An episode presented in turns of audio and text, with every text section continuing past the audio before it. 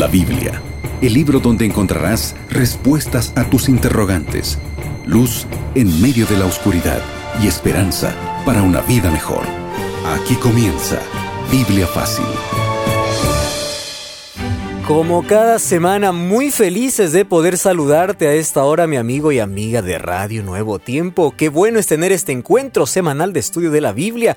Ya comenzó Biblia Fácil, yo estoy aquí con Biblia en manos, seguramente tú también, esperando a esta hora de siempre y juntos para comprender el plan que Dios tiene para nuestra vida. Durante esta temporada hemos tocado temas muy controversiales, muchos de ellos eh, que sin duda por allí han despertado más de una curiosidad y también ha respondido tantas preguntas preguntas a la luz de la palabra de Dios. Estamos llegando casi al final de esa temporada, pero una vez más, bienvenido, bienvenida, está comenzando ese estudio semanal y doy la bienvenida también a Eileen con compartimos esta y otras temporadas, hemos compartido también juntos, Eileen. Así es, eh, Pastor Joel, no queremos que termine, queremos seguir estudiando la palabra de Dios, pero Biblia Fácil va a continuar, por supuesto. Un saludo a nuestros amigos que nos están acompañando en este momento. Estamos listos para juntos abrir una vez más la palabra de Dios. Recordamos a nuestros amigos que cada semana nosotros aquí estamos ofreciendo un regalo, ¿verdad?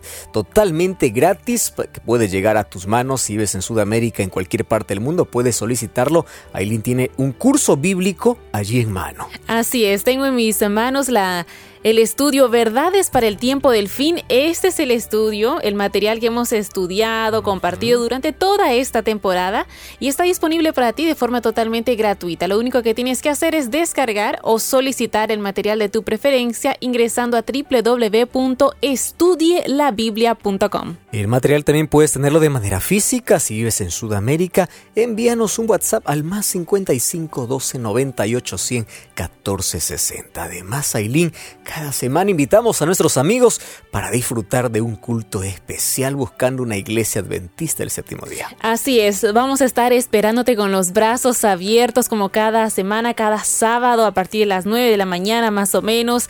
Si no sabes la dirección de una iglesia adventista del séptimo día allí en tu barrio, en tu ciudad, en tu zona, hay un sitio web que te puede ayudar. Anota muy bien www.encuentreunaiglesia.com.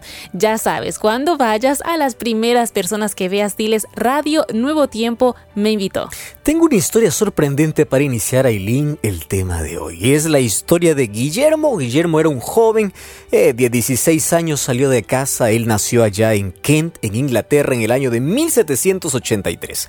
Sus inicios fueron eh, realmente de pobreza Así que un día a los 16 años colocó en una toalla parte de las pequeñas cosas que tenía y salió de casa porque no tenía ni siquiera para comer. Allí en el camino encontró a un, viejito eh, quien hizo una oración con él de rodillas providencialmente. Eso vino de parte de Dios.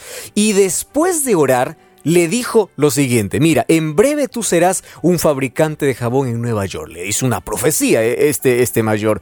Solo le dio un consejo, le dice, sé prudente, entrega tu corazón a Cristo y devuelve de cada dólar que ganes la parte que le pertenece a Dios. Si haces un jabón honesto, tú serás bendecido.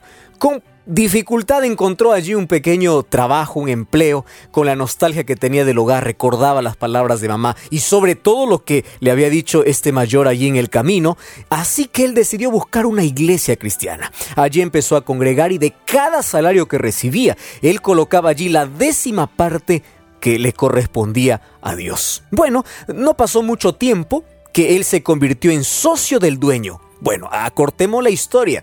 En un tiempo más, aquel socio murió y él quedó como dueño de aquella fábrica.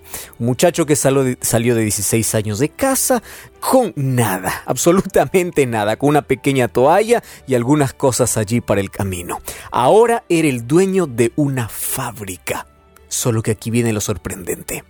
Cuando él ya era el dueño, él ordenó que se abriese una cuenta, una cuenta corriente, en el cual eh, esta cuenta se llamaba diezmo y allí depositaba la décima parte de las ganancias de su empresa. Dios lo prosperó, Dios lo bendijo y él puede contar esa historia con tanta bendición para miles de personas que desean ser fieles a Dios.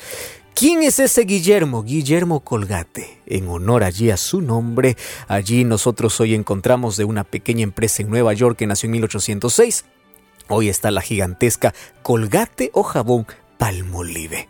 Entonces, es allí la historia de alguien que decidió ser fiel a Dios. Un muchacho de 16 años que prefirió las bendiciones de Dios y Dios lo recompensó por su fidelidad. De eso hablaremos hoy. Cierra tus ojos donde estás. Querido Dios, gracias porque tú has prometido tanta bendición cuando de nuestra parte hay lealtad y fidelidad.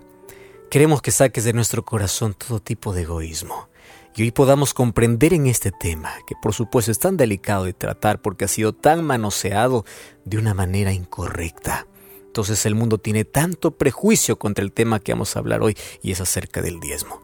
Ayúdanos a comprender de la manera correcta, es decir, desde el punto de vista bíblico de aquello que tú tienes para nosotros. Tu Santo Espíritu nos guía a la comprensión de esta verdad. En el nombre de Jesús. Amén. Siete respuestas a siete preguntas en siete minutos. Listos para iniciar este segmento, el pastor Joel ya está con Biblia en mano para responder nuestras dudas, dudas que también nos llegan de forma muy frecuente a través de nuestras plataformas digitales aquí de la radio. Pastor Joel se encuentra listo. Yo creo que este tema va a tener muchas dudas, ¿no? Son siete preguntas, aquí son miles de preguntas, ya que, como mencioné, es un tema tan manoseado a veces de manera incorrecta y es por eso que hay tanta duda sobre el diezmo. Así es, muchas veces mal interpretado también, porque hoy, y como usted dijo, hemos tratado varios temas en esta temporada incluso polémicos. Y este es un tema polémico también porque vamos a hablar de dinero, amigos. Vamos a hablar de plata. Hablar de dinero no es sencillo. No es sencillo. No, no, no es fácil. Todos los seres humanos corremos por tener dinero. Ahora, el diezmo es quitar una décima parte de eso. Entonces, es un tema tan delicado que más que con el bolsillo tiene que ver con el corazón, Aileen. Así es, si queremos ver qué dice la Biblia al respecto, únicamente la palabra de Dios. Pastor Joel, vamos con nuestra primera pregunta. ¿De qué esta pregunta me gusta para comenzar. ¿eh? Comenzamos allí. ¿De qué posesiones el ser humano puede considerarse eh, dueño? Eh? Porque uno dice, bueno, yo, yo trabajé con mi esfuerzo y a Dios le pertenece algunas cosas, claro que sí, reconozco, ¿no? Pero ¿de qué posesiones? Y tú ya viste aquellos letreros con el sudor de mi frente, el fruto de mi esfuerzo. Y claro que el esfuerzo es necesario en la vida para tener cosas, claro, nosotros no estamos en contra de eso, más bien la Biblia menciona eso. Sin embargo, la palabra que más nos gusta mencionar es la palabra palabra mío. ¿verdad? Desde niño nosotros decimos, esto es mío, mío, mío, mío. Vamos a Salmo 24.1, que es la respuesta que Dios nos da y dice, de Jehová es la tierra y su plenitud, el mundo y los que en él habitan. Ya con esto, ¿qué cosa es mío? De Jehová es la tierra y su plenitud. Cuando tú dices fruto de mi sudor, de mi esfuerzo, claro que todo eso es necesario, pero recuerda que el dueño es Dios y tú y yo llegamos a ser administradores. Génesis capítulo 1, versículo 28 dice que Dios entregó este mundo para que el ser humano pueda dominar, es decir, cuidar, sacar provecho, claro que sí, pero no eres el dueño porque de Jehová es la tierra y su plenitud y todo el mundo y los que en él habitan. Nosotros tenemos la costumbre de decir que poseemos casa, dinero, esto, lo otro, y allí nos atribuimos algo que no es nuestro. No somos dueños, somos administradores. Es Dios quien permite que podamos adquirir todas esas cosas.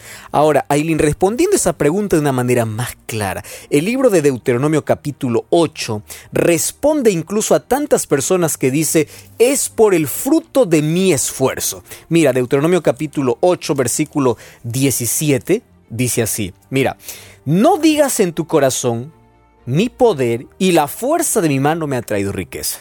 Ni te atrevas a pensar en eso. Acuérdate que Jehová tu Dios te da fuerza. Acuérdate que de él viene poder para hacer riquezas a fin de confirmar el pacto que Dios juró desde un comienzo a tus padres. Es decir, ni siquiera se te ocurra pensar, todo esto es por mi fuerza. ¿Y quién te dio la vida? ¿Y quién te dio la salud? ¿Y, y cómo conseguiste eso? ¿Acaso no es por bendición de Dios? Entonces, hablar acerca del diezmo, que es la décima parte, estamos hablando no de un acto de generosidad, Aileen. Algunos dicen, hay que ser generoso. No, ¿quién te dijo que el diezmo es generosidad? Diezmo es fidelidad. Es decir, cuando yo doy un diezmo, no estoy dando un pago. Yo estoy devolviendo a Dios en reconocimiento de que nada de lo que tengo es mío, sino es de Dios. Uy, esa, esa respuesta, pastor, ya para comenzar, estuvo muy buena. Qué importante diferenciar estas cosas. ¿eh? Vamos con la siguiente pregunta y vamos a remontarnos un poquito a la historia eh, en la Biblia. Vamos a ir allá al pueblo de Israel en el Antiguo Testamento para saber un poco sobre el, tema del diezmo, ¿no? Sabemos que el pueblo de Israel estaba dividido en tribus. Sí. pero había una tribu que, que, no recibía ningún tipo de heredad. los, los, levitas. Cuéntenos un poco al respecto. Bueno. Esa tribu tenía una función especial. Ellos tendrían que cuidar de la adoración, ellos tenían un ministerio que era de cuidar del santuario, del entonces ellos no recibían heredad. Ahora, mira, Eileen, es interesante que hay algunas personas que piensan así. El diezmo solamente fue para los levitas, entonces hoy ya no existen más levitas. Así es. ¿Correcto? Entonces, la pregunta eh, eh, por allí puede generarse, o muchas personas dicen, si no existe levitas, tampoco existe diezmo. ¿Por qué? Porque fue instituido en el, en el tiempo de los levitas. Entonces vamos a romper eso, ¿te parece? De la siguiente manera. El diezmo no fue una institución creada para el pueblo de Israel. Correcto. Algunos dicen, no, eso solamente fue para el pueblo de Israel. Espera un momento. Vamos a Génesis capítulo 14. Mira, Génesis capítulo 14, versículo 17, dice así. Génesis 14, 17. Vamos al versículo 17. Eh, dice así. Cuando volvía de la derrota, aquí está hablando Abraham, de Gedor Laomer y de los reyes que con él estaban, salió al rey de Sodoma recibir eh, en, el valle de Sabe, que es el valle del rey. Entonces Melquisedec, rey de Salem y sacerdote de Dios Altísimo, sacó pan y vino y entonces le bendijo a Abraham diciendo, bendito seas Abraham, etcétera, etcétera. Me voy, me voy aquí al, al versículo, versículo 20. Entonces dice, entregó a tus enemigos en tu mano, le está diciendo el sacerdote. Y el versículo 20 dice, y Abraham dio diezmo de todo. Aquí no existía aún el pueblo de Israel, tampoco existían levitas. Correcto. Ahora, mira, vamos a, a, Génesis capítulo 28. Génesis capítulo 28, versículo 20 al versículo 22. 28, 20 al 22. Dice así, hizo Jacob voto diciendo, si Dios fuere conmigo y me guardara en este viaje que yo voy, me diere pan para comer, vestido para vestir, si volviera en paz a casa mi padre, Jehová será mi Dios, esta piedra que he puesto será por señal, y dice, y de todo lo que me dieres, el diezmo apartaré para ti. Es decir, no fue una costumbre solamente para el pueblo de Israel o solamente para el sustento de los levitas, Ailín, sino que esto viene desde mucho tiempo antes que existiese el pueblo de Israel. Entonces, cuando decimos los levitas desaparecieron, el diezmo desapareció, espera un momento porque el diezmo ya estaba instituido antes que existieran los levitas. Qué importante, pastor. Entonces vemos claramente que en el Antiguo Testamento, en la Biblia, se habla mucho sobre el diezmo. Es verdad. Pero ahora en el Nuevo Testamento, aquí viene la pregunta. ¿Jesús también habló sobre, sobre el diezmo? Mm, o tal vez, eh, bueno, en el Nuevo Testamento o después de la muerte de Jesús ya no se practicaba más. Qué buena pregunta, Eileen. Vamos a dejar que la Biblia nos responda. Mateo capítulo 23, versículo 23. Algunos dicen, el Nuevo Testamento ya no se habla mucho acerca de diezmo. Hay muchas referencias acerca de dinero. Jesús contó las parábolas en base a dinero. Gran parte de las parábolas en el Nuevo Testamento dice que la gente daba todo, vendía sus posesiones, daba todo. Habla acerca de ofrendas y del diezmo. Entonces vamos a, Mateo capítulo 23, versículo 23. Allí dice, hay de vosotros escribas y fariseos hipócritas. Jesús está hablando para los fariseos y dice, ustedes diezman la menta y el eneldo y el comino y dejan lo más importante la ley, que es la justicia, la misericordia y la fe. Ah, dice entonces Jesús está en contra del diezmo, porque aquí dice, ay de vosotros que ustedes diezman todo. Espera un momento, no has terminado de leer el versículo. La parte final del versículo 23 dice, esto es necesario hacer sin dejar lo otro. ¿Qué te parece? ¿Jesús está anulando entonces eh, la, ley del diezmo? No, claro que no. Dice, es necesario sin dejar lo otro. ¿Cuál era el problema de los fariseos? Los fariseos eran, eh, diezmaban de todo, de lo más mínimo de todo, pero habían dejado la justicia, la misericordia, el amor. Y Dios, presta atención a lo que te voy a decir ahora. Dios lo que te está pidiendo aquí no es parte de tu dinero porque, eh, porque Dios es el dueño de todo. Dios no necesita tu dinero. Dios está pidiendo fidelidad, reconocimiento. Tú cuando das un diezmo no estás dando para que Dios enriquezca porque Él es el dueño de todo. Tú no hay personas que dicen, ¿para qué necesita Dios mi dinero? Dios no necesita tu dinero, Dios necesita tu corazón. Y en el corazón de los fariseos había tanta injusticia, tanta deslealtad, no había misericordia. Dice, bueno, entonces, ustedes dan diezmo, pero no me han entregado su corazón, si lo que yo quiero es su corazón. Entonces, presta atención aquí entonces. Jesús quiere que en tu corazón haya entrega, fidelidad, misericordia, sin invalidar el diezmo. ¿Por qué? Porque más que una actitud financiera, es una actitud de devoción, de adoración y es un acto del corazón. Pastor Joel, usted acaba de mencionar una palabra clave, fidelidad. ¿Es verdad? Aquí viene la siguiente pregunta. ¿Cuál es la promesa de Dios para aquellas personas que son fieles en todo. Sabes que hay un texto muy fuerte en el Antiguo Testamento, pero yo, yo no lo llamo fuerte en el sentido eh, por, por, lo primero, sino por la promesa que Dios tiene. Eh, Malaquías capítulo 3 versículo 8 comienza con una pregunta. Dice, ¿robaré el hombre a Dios? Usted me habéis robado. ¿En qué te hemos robado? En diezmos y ofrendas. Versículo 9 es la parte fuerte. Malditos sois con maldición porque todos ustedes me habéis robado. versículo 10 dice, traigan los diezmos al alfolí. Alfolí era el granero, era el lugar donde se depositaba los granos específicamente. Ahora esto e, e, es este, comparado a la tesorería actual de la iglesia.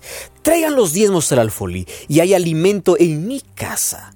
Y probadme ahora esto, dice Jehová de los ejércitos, y no os abriré las ventanas de los cielos. Derramaré sobre vosotros bendición hasta que sobreabunde. Ah, genial. Entonces, eh, con Dios es una inversión, ¿verdad? Hay muchas personas, eh, Aileen, que piensan así.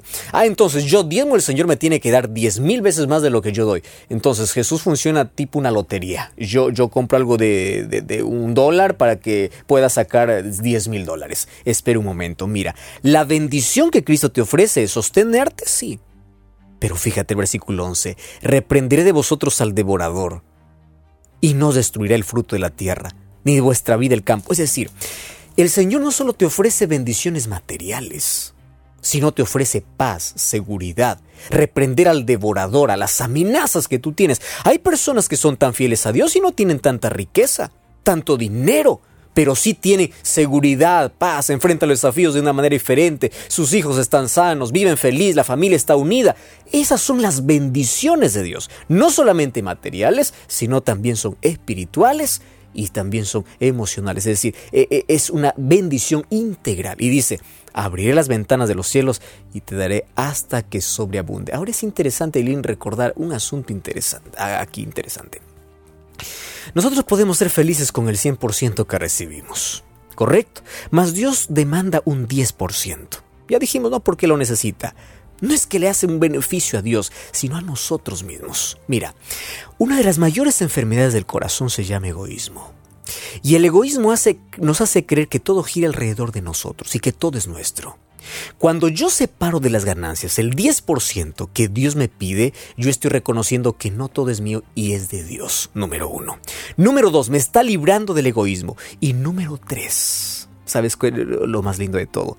Dios me ofrece bendición. Es decir, en la matemática divina, 90% es mayor que 100%. Nunca te olvides eso. Entonces aquí Dios dice, si tú quieres la bendición completa, no es que Dios está chantajeando algo, no. Si tú reconoces que yo soy el dador de todo, yo te seguiré bendiciendo. ¿Correcto? No es que tú pones y, dices, ahora voy a invertir, voy a dar un dinero para que el Señor me dé más dinero. Espérate, Dios te va a dar bendición de diferente manera, no necesariamente material, pero demanda de ti fidelidad. Fidelidad definitivamente. Ahora, Pastor Joel, eh, hay una pregunta que nos llega de forma muy frecuente aquí a la radio de parte de nuestros oyentes y es la siguiente. Muchos dicen, bueno, yo separo mi diezmo, pero prefiero dárselo a los pobres, a los más necesitados. ¿Eso es correcto? Mira, hay personas que dicen, bueno, ¿yo para qué voy a dar diezmo? Eh? ¿Será para que el pastor viva? ¿Será para que otros se enriquezcan? Y es lamentable, Eileen, como muchos han tratado de manosear y despreciar este asunto que es divino. Y hay personas que dicen, mira, ellos se enriquecen con, la donación de los pobres. Primero, no es donación, es lo que Dios pidió. Número dos, correcto. Yo no voy a dar, dice a la iglesia, ¿por qué? Porque yo necesito, yo, prefiero dar a los pobres. Ahora quiero, quiero dar una respuesta muy clara. La generosidad es buena, claro que sí, pero eso no se llama diezmo, querido. Eso no es diezmo. No confundas diezmo con generosidad. Algunos piensan que dando a una institución de caridad a los pobres están dentro del plan de Dios que Dios ordenó ya acerca del diezmo. La Biblia es clara al respecto. Traigan el diezmo al tesoro del templo, al alfolí. Es decir, mi compromiso es llevar al templo, a la iglesia. Y, y, el compromiso de la iglesia, la responsabilidad de la iglesia es distribuirlo sabiamente. Algunos dicen, no, ahí lo distribuyen de una manera equivocada, entonces no va a diezmar. Prefiero que tú estés en paz con Dios. Mira, yo diezmo. Entonces yo prefiero estar en paz con Dios. Yo no me meto en cuestión de cómo administra el dinero, porque al final Dios pedirá cuenta a cada uno. ¿Y por qué estoy hablando de este asunto serio? Porque hay muchas personas que dicen, no, ahí lo administran mal. Mira, tú obedece a Dios. Dios va a pedir a cada uno cuenta de su fidelidad tú tienes que estar bien con Dios. Eh, ¿Cómo el resto lo hace? Deja o deja eso en las manos y en la justicia de Dios.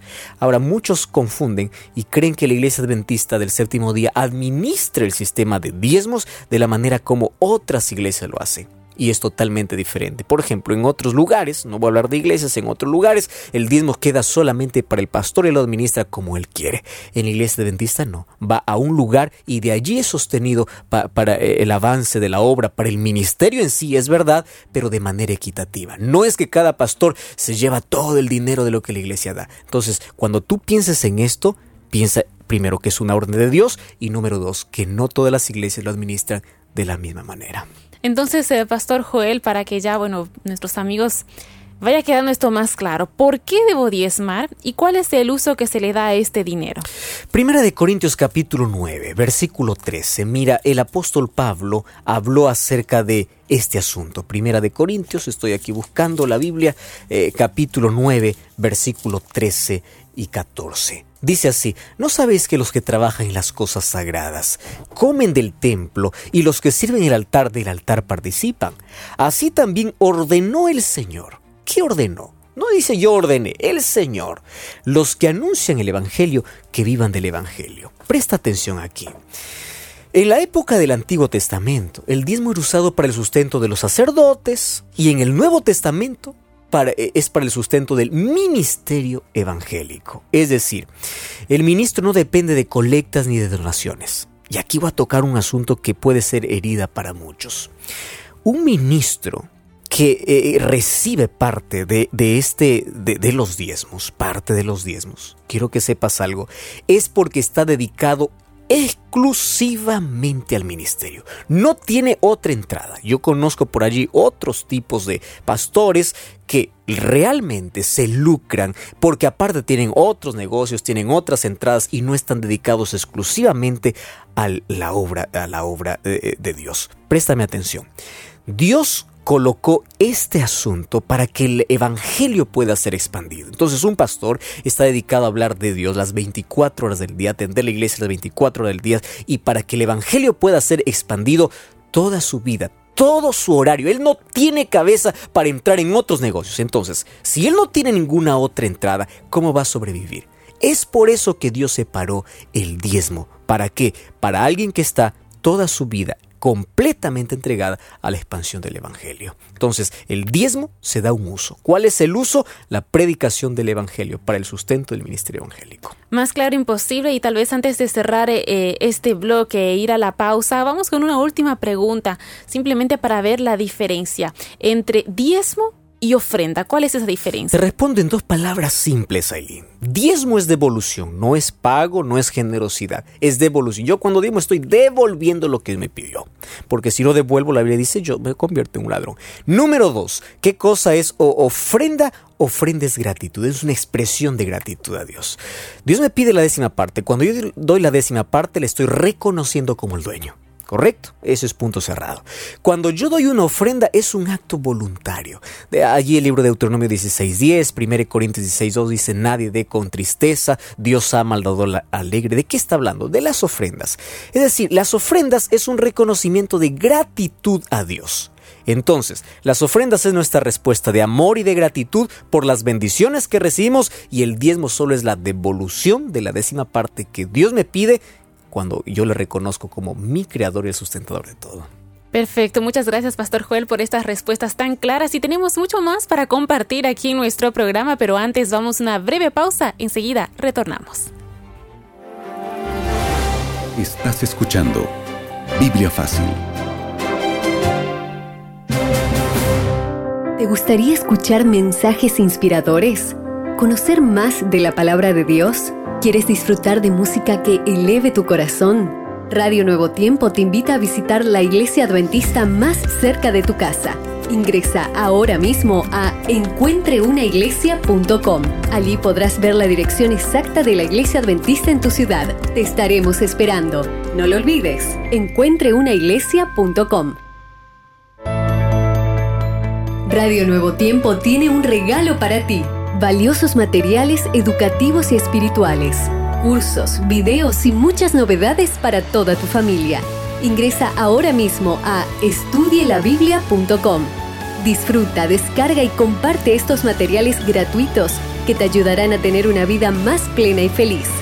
Recuerda, estudielabiblia.com. Ya retornamos con Biblia Fácil. Hablar acerca de diezmo y ofrenda es un asunto tan delicado, pero vamos a lo que Jesús mencionó. Cuando yo reconozco a Dios como el dueño de todo, yo también estoy diciendo dónde está mi corazón. Lucas 22 o 12, 3, 33 y 34 dice, donde está vuestro tesoro, ahí estará vuestro corazón. Ahora sabes, la fidelidad tiene que ver con madurez, con la perfección del carácter, más que con el dinero. Es decir, Dios nos quiere enseñar aquí un principio. Si el egoísmo es un impedimento para recibir las grandes bendiciones que Dios tiene para nosotros, entonces Dios nos invita a ser fieles, a reconocer que Él es el Creador, el Salvador y el Señor de nuestra vida. Dios no te pide el diezmo porque Él necesita, no, sino para que tú no te olvides que necesitas depender de Él. Y es por eso que establece una sociedad que finalmente nos beneficia a nosotros. Querido, Dios no dio el sistema del diezmo para quitar al hombre, no, sino para que éste pueda recibir en sobreabundancia cuando lo reconoces como el dueño de todo. Él te confiará mayores bendiciones. ¿Sabes? Hay por allí algunas personas que enseñan la teología de la prosperidad. Y allí hacen ver a Dios como un, como un fondo de inversión. Yo coloco mi dinero para que Dios me dé triple o cuatro veces más en dinero. Espera un momento. Dios bendice a quien quiere como Él quiere. Pero presta atención, la fidelidad trae bendición. La fidelidad trae recompensa. David decía, he sido joven y envejecí, mas no he visto justo desamparado ni su descendencia que mendigue pan. Yo te voy a enseñar no una teología de prosperidad, sino de fidelidad, que trae bendiciones más allá de lo que esperamos. La devolución de diezmos y ofrendas coloca a Dios y al hombre en sus debidas posiciones. Creador, criatura. Dador, receptor. Dios, administrador. Nunca te olvides de eso. Vamos a orar juntos. Querido Dios, toma nuestra vida. Tú no nos pides un décimo, una décima parte de nuestra vida. Tú nos pides el 100% de nuestra vida, de nuestro tiempo, de nuestra familia, porque te pertenecemos y todo lo que existe te pertenece a ti. Sin embargo, cuando hablamos de finanzas, Tú nos pides una décima parte porque es la manera como nosotros aprendemos a desalojar el egoísmo de nuestro corazón. Es la manera como nosotros eh, contribuimos con la predicación del Evangelio en este mundo y es la manera como nos preparamos para estar contigo por la eternidad. Ayúdanos a ser personas, Señor, fieles. Sí, que nuestra fidelidad esté por sobre toda circunstancia, porque la fidelidad tiene recompensa grande. Toma nuestra vida en el nombre de Jesús. Amén.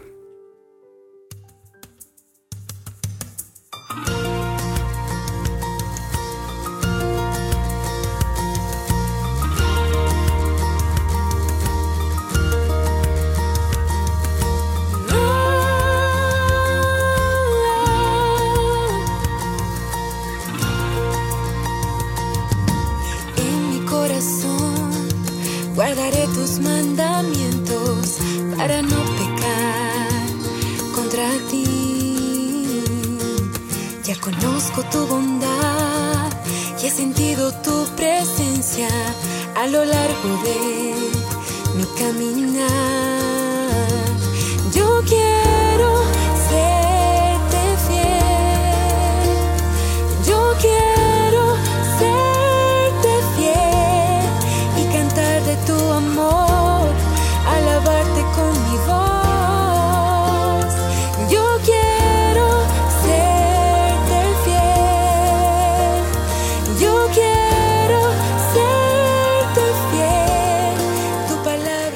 Y hablando de fidelidad, tema musical, quiero serte fiel junto a Cintia Hino y ya llegamos al final de nuestro programa, Pastor Joel. Así es, Aileen, les esperamos la próxima semana que estamos concluyendo esta temporada, sin embargo, hay un tema importante. Un grande abrazo, Dios te bendiga. Nos encontramos. Así concluimos. Biblia Fácil. Continúa en sintonía de Radio Nuevo Tiempo, la voz de la esperanza.